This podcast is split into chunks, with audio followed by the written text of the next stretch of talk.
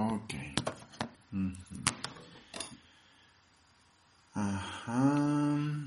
Vamos a respirar. Vamos a olvidarnos de todo, que es lo que siempre hacemos. Esto es lo que hacemos, deshacer. Esto es lo que hacemos, ponernos en un estado en el que no se pueda hacer nada a través de ti. Recordamos que esta mente es la equivocación, que esta mente es la oscuridad, que esta mente es la debilidad, que con los ojos del cuerpo, con la mente que está asociada, identificada con este cuerpo, simplemente estamos ciegos, no podemos saber nada, no podemos percibir nada. Tenemos que llegar a la madurez de nuestras mentes en donde esto se acepta completamente para poder entonces empezar a sentirnos tal como somos, para empezar a a sentir cómo se abre la visión, cómo se abre la mente de Dios dentro de nosotros. Esto es un proceso, es una experiencia.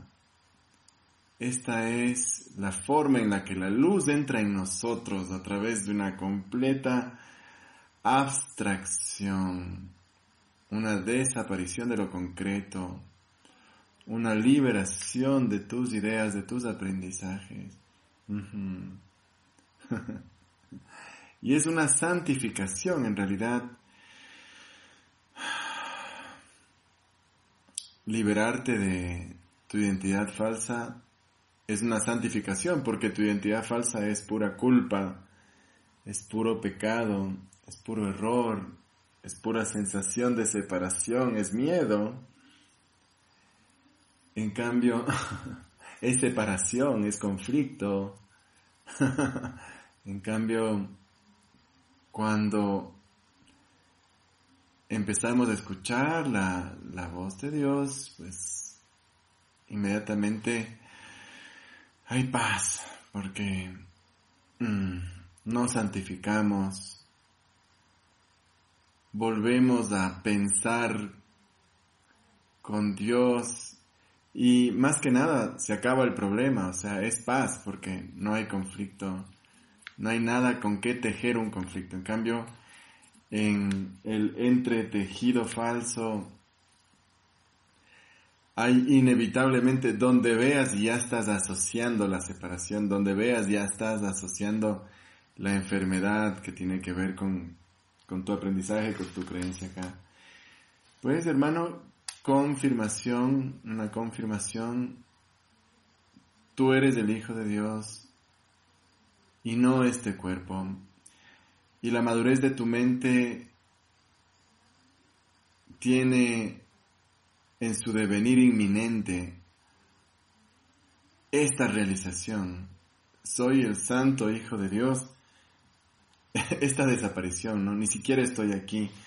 Tu mente va a madurar lo suficiente como para tener esta experiencia de decir, wow, qué bien soy realmente luz y no esto. Y esto no se puede explicar.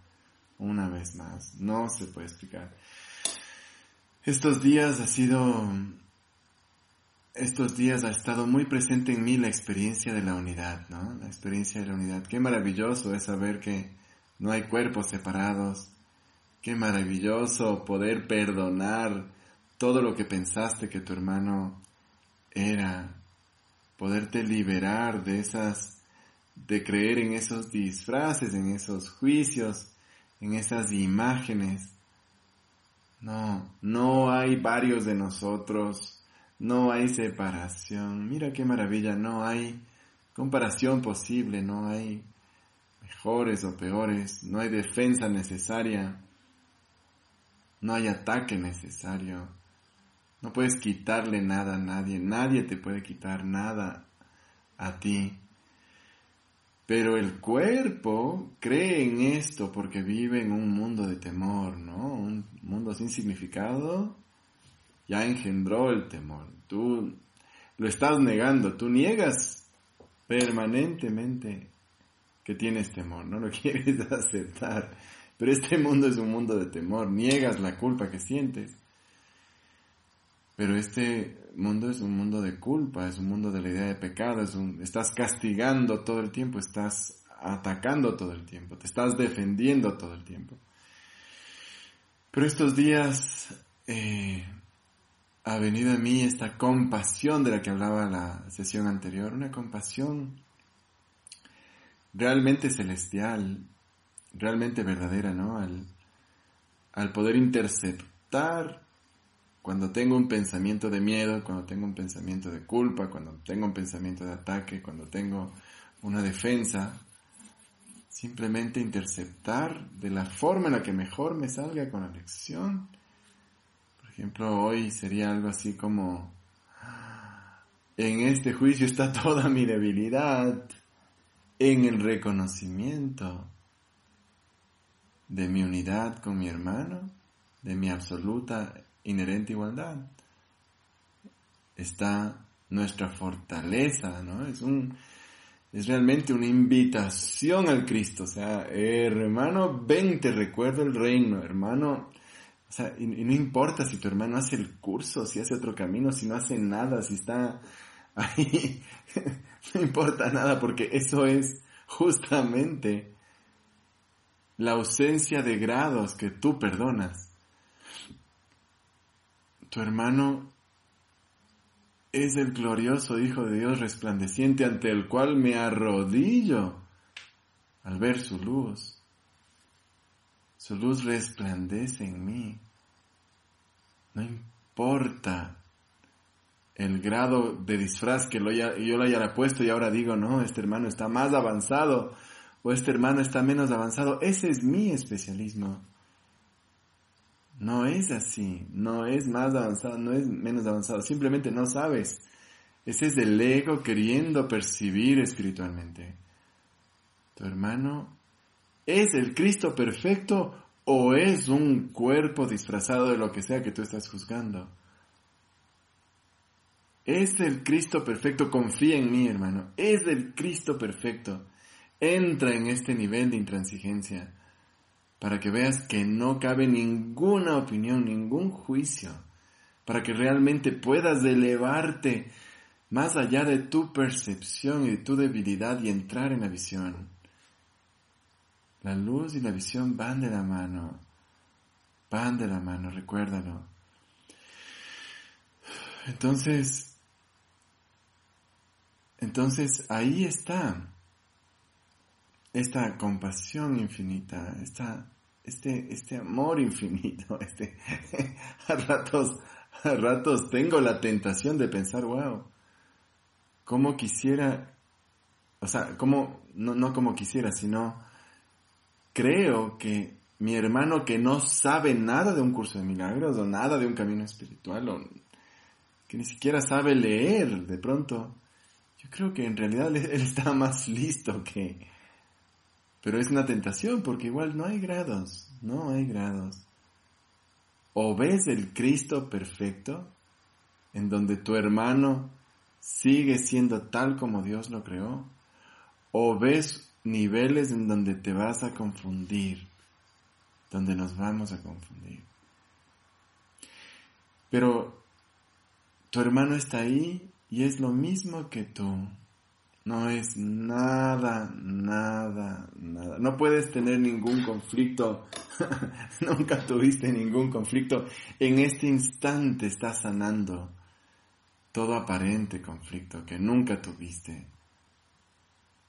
Al reconocer simplemente que estás completamente equivocado.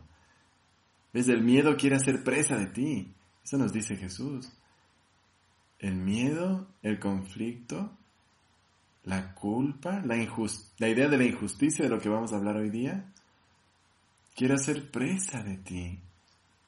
Quiere hacerte creer de que es real, mas no lo es. No lo es en absoluto. No existe esa injusticia. No existe el hecho de que tu hermano tenga la razón sobre ti o de que tú tengas la razón. Simplemente existe una necesidad de perdón, eso es todo. Esa es toda la razón de tu cuerpo humano aquí. El único propósito que tiene tu cuerpo, tus sentidos, es simplemente ponerlos al servicio del Espíritu Santo mm, para trascender tus memorias, para olvidarlas, para desaparecerlas, y las tuyas son las de todos, y a través de eso las de todos. Entonces, simplemente acuérdate que siempre puedes perdonar. Cada vez que tengas un conflicto, anda directo. No tengo ningún conflicto. Simplemente que el miedo quiere ser presa de mí. ¿Y cómo lo logras? Porque eres tú. Lo logras creyendo en esa injusticia, creyendo en ese resentimiento, creyendo en que podría ser mejor. De una vez escuchémoslo. No hay una condición mejor. No, no puedes tener una condición mejor. Aquí en este mundo de significados, ya después de que entrenas un poco, escucha hermano, después de que entrenas un poco te das cuenta de que todo es lo mismo, todo es lo mismo, no hay nada acá, ya cuando ves las películas, por ejemplo, ya, ya no tienen como que un efecto en ti, como para otros hermanos que, que al parecer todavía entienden esos significados. Pero tú te vas dando cuenta de que aquí no hay nada. Aquí realmente no hay nada. Quizás te vas aferrando a ciertos estímulos en los que tratas de convencerte como sea de que sí son reales. Pero igual Jesús te dice, no, no, no, míralas ahí el deslustre de sus bordes te va a ir comunicando lo mismo. Aquí no hay nada. No hay realmente nada en la forma, en el horizontal, en lo perceptivo, son simplemente significados tuyos, pero no son nada. Esos significados tuyos no vienen de Dios, no son absolutamente nada. Entonces, ya no te pueden hacer daño, tú ya no puedes hacer daño, estás en paz, ya no puede haber conflicto. Si te anclas en la verdad, si te anclas en la verdad. Pero hoy día eh, me, me vino, me ha venido mucho la, un poco la idea de la justicia y la injusticia. Eh, toda esta idea me estaba enseñando a mí mismo sobre esto, ¿no? Sobre, sobre por qué a ratos en mi energía noto que, que, tengo ciertas rebeldías o ciertos, no, no sé si te pasa también a ti, por qué son los resentimientos, siempre son una idea de una justicia o una injusticia, de la idea de, de que algo debería ser de una manera u otra, ¿Ahí se escucha quizás? ¿Aló? ¿Ahí se escucha? La idea de que una cosa debe ser de una manera u otra. Entonces, entonces por eso vine al manual para el maestro a leer qué es la justicia. Y vamos a leer juntos un poquito para tratar de entender un poquito mejor esto, ¿ok?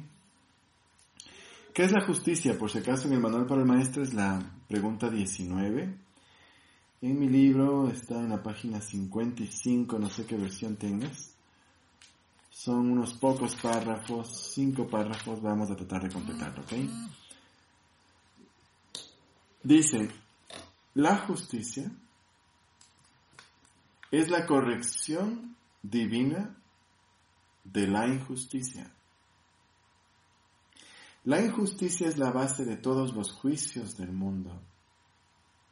La justicia corrige las interpretaciones a las que la, injusticia da lugar y las cancela. wow, qué hermoso. Las cancela. Ni la justicia ni la injusticia existen en el cielo, donde el error es imposible y la idea de corrección carece de sentido.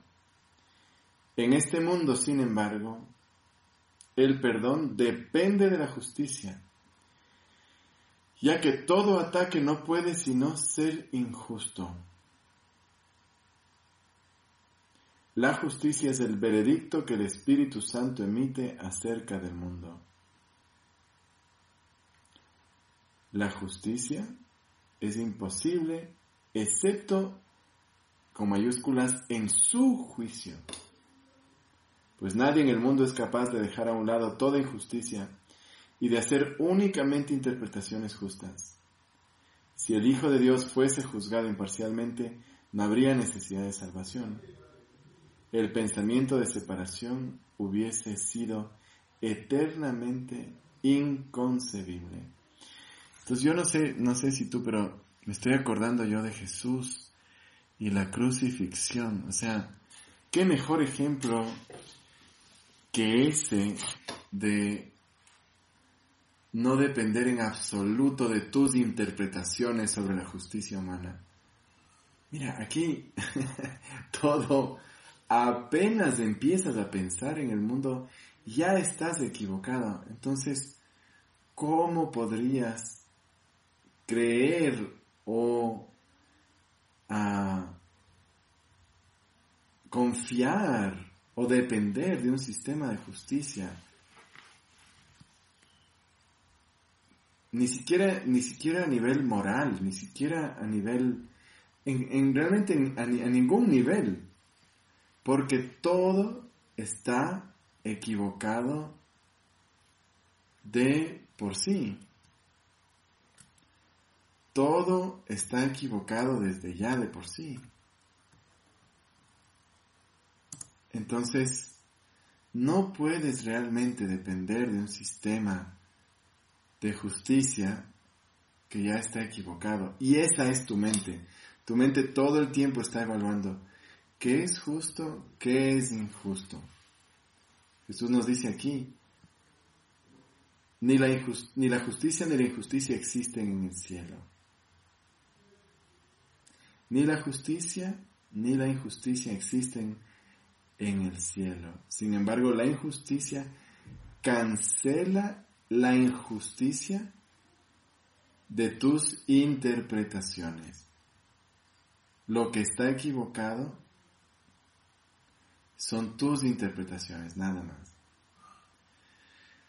La justicia, al igual que su opuesto, es una interpretación. Sin embargo, es la única interpretación que conduce a la verdad. Esto es así porque si bien la justicia no es de por sí verdadera, no hay nada en ella que se oponga a la verdad. Entre la justicia y la verdad no existe un conflicto intrínseco. Una no es sino el primer paso en dirección a la otra. El camino varía considerablemente a medida que uno avanza.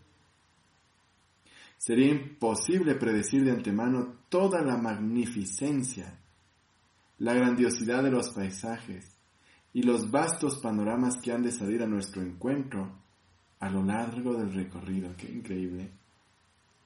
Y aún estos, cuyo esplendor alcanza alturas indescriptibles, según uno sigue adelante, no se pueden compararlo con lo que nos aguarda cuando el camino termine y el tiempo finalice junto con él. Pero por alguna parte hay que comenzar. ¿Escucha esto? La justicia es el comienzo. Wow, qué increíble curso que es este, increíble. La justicia es el comienzo, ¿no? O sea, ¿qué, qué es ¿Cuál es el juicio final de Dios para ti? ¿Recuerdas? ¿Recuerdas cuál es el juicio de Dios para ti? No sé si me acuerdo literalmente, pero dice, eh, el pecado no existe, este es mi Hijo, eres eternamente santo, merecedor de todo y perfecto. O sea, eso es en resumen. Así es como te ve Dios todo el tiempo. Tú te has inventado otro Dios, te has inventado, te has convencido de que hay otro Dios, que te está viendo todo el tiempo a ti con juicio, como si estuvieras haciendo algo mal. y eso no existe. Ese Dios no existe. Es simplemente tu invención. Ese es el ego. Es lo que quiere que tú no recuerdes la justicia de Dios. La justicia de Dios en este instante ya te lo dio todo eternamente. No está esperando que hagas algo. No necesitas hacer nada. Ya eres aquello a lo que Dios dio justicia. Y escucha esto, tú te das cuenta de eso cuando le ofreces la justicia a tu hermano.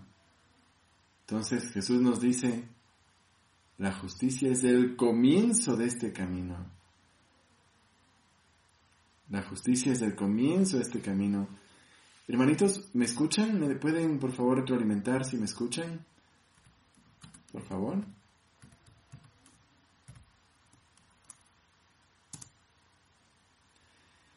Entonces, vamos a seguir leyendo.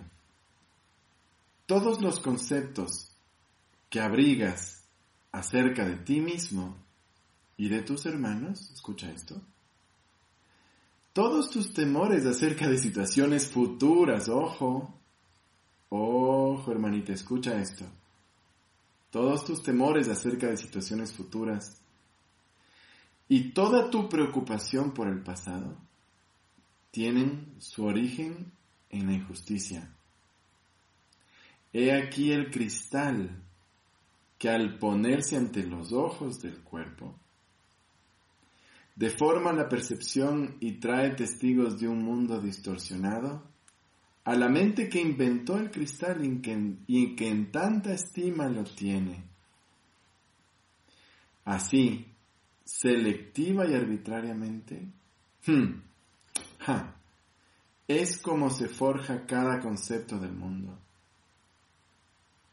Los pecados, entre comillas, se perciben y se justifican mediante un cuidadoso método selectivo del que está ausente toda idea de totalidad.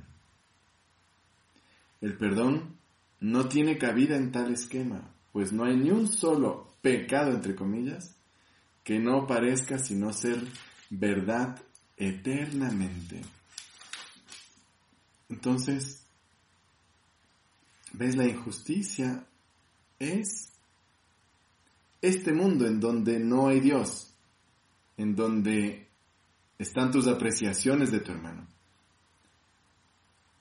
Si eres honesto, Jesús nos, pide que hagamos un examen honesto, que que nos desengañemos de nuestros propios disfraces. Jesús prácticamente nos dice, date cuenta de que aquí no eres feliz ni, ni lo vas a hacer, porque tú estás activamente intentando encontrar la felicidad aquí Jesús quiere que detengas esa, ese sinsentido, esa locura, que dejes de buscar en el horizontal, en las formas, en tu especialismo, Realmente, ¿cuánta paz vas a encontrar, Cintia? ¿Cuánta paz vas a encontrar, Galito, en dejar el especialismo? En, en simplemente hacerte indefenso. En mi indefensión radica mi seguridad. Jesús está simplemente tratando de, que tú seas honesto con esta situación. Estás recontra jodido. Crees que te vas a morir y no te molesta. eso es lo preocupante. De pronto ya has trascendido el miedo a la muerte. Y yo estoy haciendo un juicio de valor aquí. Pero incluso yo lo he visto en, en bueno, no importa, pero lo importante es que para ti sea una invitación a ir profundo, para sanar. Decir, sí, no me parece estar aquí. A mí, por ejemplo, no me parece que yo tenga que trabajar para, para, para ganar dinero, para subsistir. No me parece que tú tengas que trabajar. No, no, no, entiendo, no entiendo eso. Esa es una, como ves, una rebeldía que sale de mí. O no entiendo por qué eh, me, me enojan ciertas cosas. O sea, me parece injusto. Ahí está la palabra, mira, salió. Injusto. Esto es la injusticia. Este mundo que tú has creado es la injusticia. Si entiendes bien lo que estamos leyendo. Esta es la injusticia que necesitamos corregir con la justicia. Esto no está pasando. No está pasando. No está sucediendo. No tienes que trabajar. Es simplemente un sueño. Nada te está molestando. Es simplemente un sueño. No eres especial. Es simplemente un sueño. ¿Ves? Entonces, la injusticia son todos los pecados que ves en tu hermano, los juicios, los significados. ¿Cómo lo ves? La justicia es cómo los ve Dios. Jesús nos instruye, ¿no? Nos dice, mira a tu hermano tal como Dios te vería a ti. Entonces, Dios te ve a ti con justicia. ¡Wow, qué lindo! Dios te ve a ti. Y solo se maravilla, ¿ves? Dios no puede, no puede como que ponerte en una balanza y decir, mm, prefiero este hijo que el otro hijo, no. Me gusta más este, este está más avanzado que el otro. No, no, no. Esa es una ilusión tan loca y demente. Demente, el especialismo es algo demente, la, las desigualdades aquí son dementes, tus opiniones todas, todas, todas, mis opiniones son dementes, completamente alocadas, no hay grados. Si es una inherente igualdad, ya se acabó tu negocio con el especialismo, se acabó mi negocio con el especialismo. Dos párrafos más. La salvación es la justicia de Dios.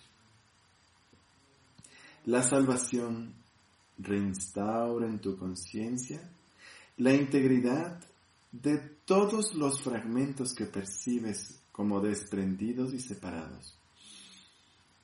Y es esto lo que te permite superar el miedo a la muerte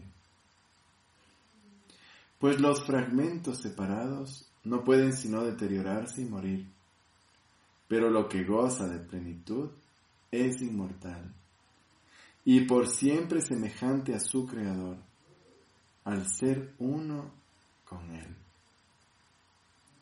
El juicio de Dios es su justicia.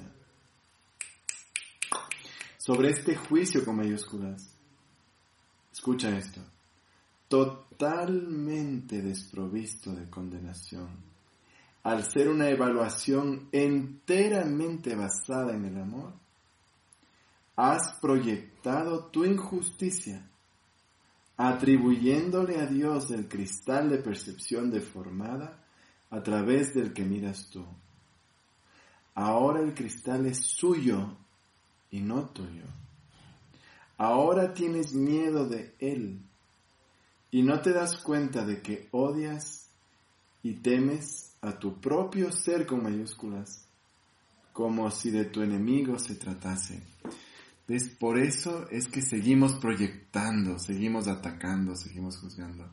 Justamente aquí nos lo ha explicado magistralmente Jesús.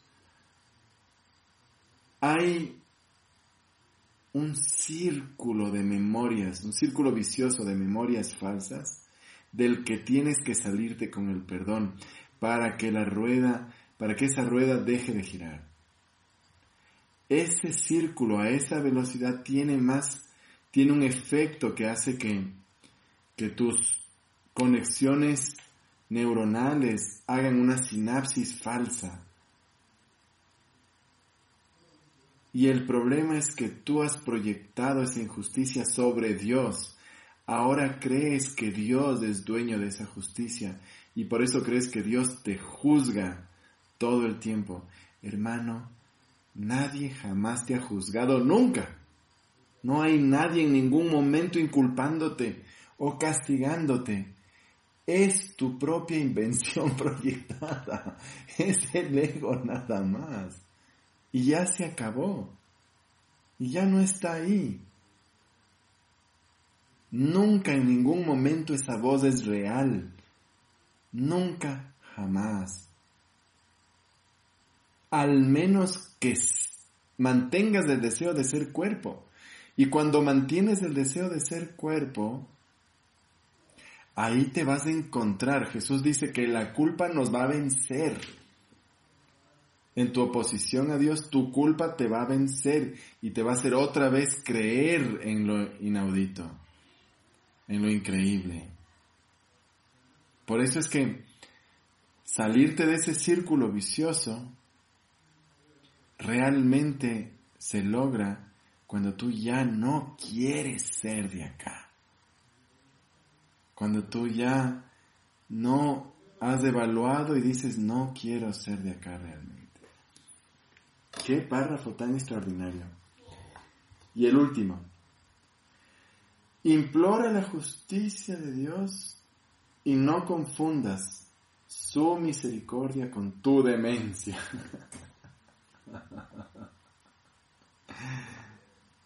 La percepción puede dar forma a cualquier imagen que la mente desee ver. Qué loco esto, wow, así es.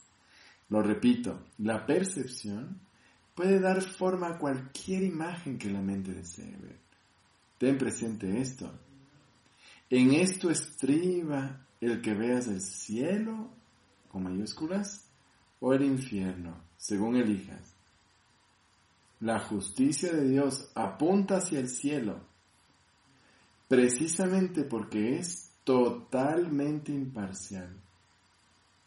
La justicia de Dios acepta todas las pruebas que se le presentan, sin omitir nada y sin considerar nada como algo separado y ajeno a todo lo demás. La justicia de Dios juzga desde este punto de vista y solo desde él. Aquí todo ataque y toda condenación dejan de, allá, dejan de tener sentido y se hacen insostenibles. La percepción descansa la mente está quieta y la luz retorna nuevamente. Ahora se restaura la visión. Lo que se había perdido ahora se ha encontrado. La paz de Dios desciende sobre el mundo y por fin podemos ver. Por fin podemos ver. Lo repite, ¿no? Dice, la paz de Dios desciende sobre el mundo y por fin podemos ver. Por fin podemos ver. A mí siempre me ha llamado la atención en las muchas, muchas secciones en donde Jesús nos recoge con este por fin, ¿no? Nos dice por fin, nos dice, y sí, yo sé que es largo, yo sé que es un camino largo, yo sé que es una batalla, yo sé que es una muerte, que parece una muerte, pero recibe ese amor de Dios. Nos dice, implora la justicia de Dios y no la confundas. No confundas su misericordia con tu demencia. O sea, la voz a la que has estado haciendo caso de que eres culpable, de que estás mal todo el día, de que estás mal, de que no lo mereces, de que tienes que mejorar, de que te fregaste, de que te preocupas por el futuro, de que estás enfermo. Esa voz es una voz muy sutil y cruel, pero no es tu voz. No tiene nada que ver con la voz amorosa, de Dios. La voz amorosa de Dios a mí me hace reír, me, ha hecho llorar muchas veces. La luz te hace amar, te hace perdonar, te hace olvidarte de un cualquier conflicto que antes pensabas que te iba a durar tres meses, en un minuto o menos. La voz de Dios es poderosa porque es tu voz. Pero la justicia que tú has inventado, que es la injusticia total, eres tú, no es, el, no es un Dios castigador que te está juzgando. Eres tú. Entonces implora su justicia. Si dice implora, ¿qué vas a hacer? Implora. Si Jesús nos dice implora, yo voy a tener que aprender a implorar, porque sabes qué, hasta que no aprenda a implorar, no, no va a estar la instrucción resuelta, ¿me entiendes? Yo escribí el curso para yo aprenderlo. Entonces voy a implorar, estoy aprendiendo a implorar. Estoy aprendiendo a implorar, ¿por qué? Porque el ego no quiere que implores. El ego quiere que pidas ayuda aquí y allá. No. Necesito implorar, necesito una ayuda que me trascienda a mí mismo. Esa sería la imploración. Y simplemente quiero terminar con que me acordé que en, en la sección 10 justamente está esta definición del manual para el maestro en la pregunta 10 y cómo se deja de juzgar. En el párrafo 2, a ver, aquí está, nos dice, eh,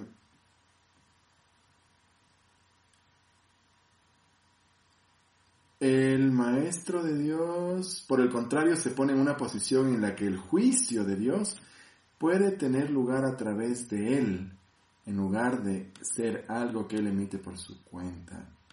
Y este juicio no es bueno, entre comillas, ni malo. Es el único juicio que existe y es solo uno. ¿Escucha?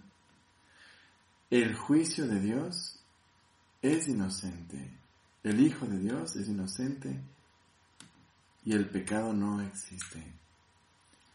El Hijo de Dios es inocente y el pecado realmente no existe. Entonces, acuérdate, esta es la injusticia porque aquí todo es percepción con los ojos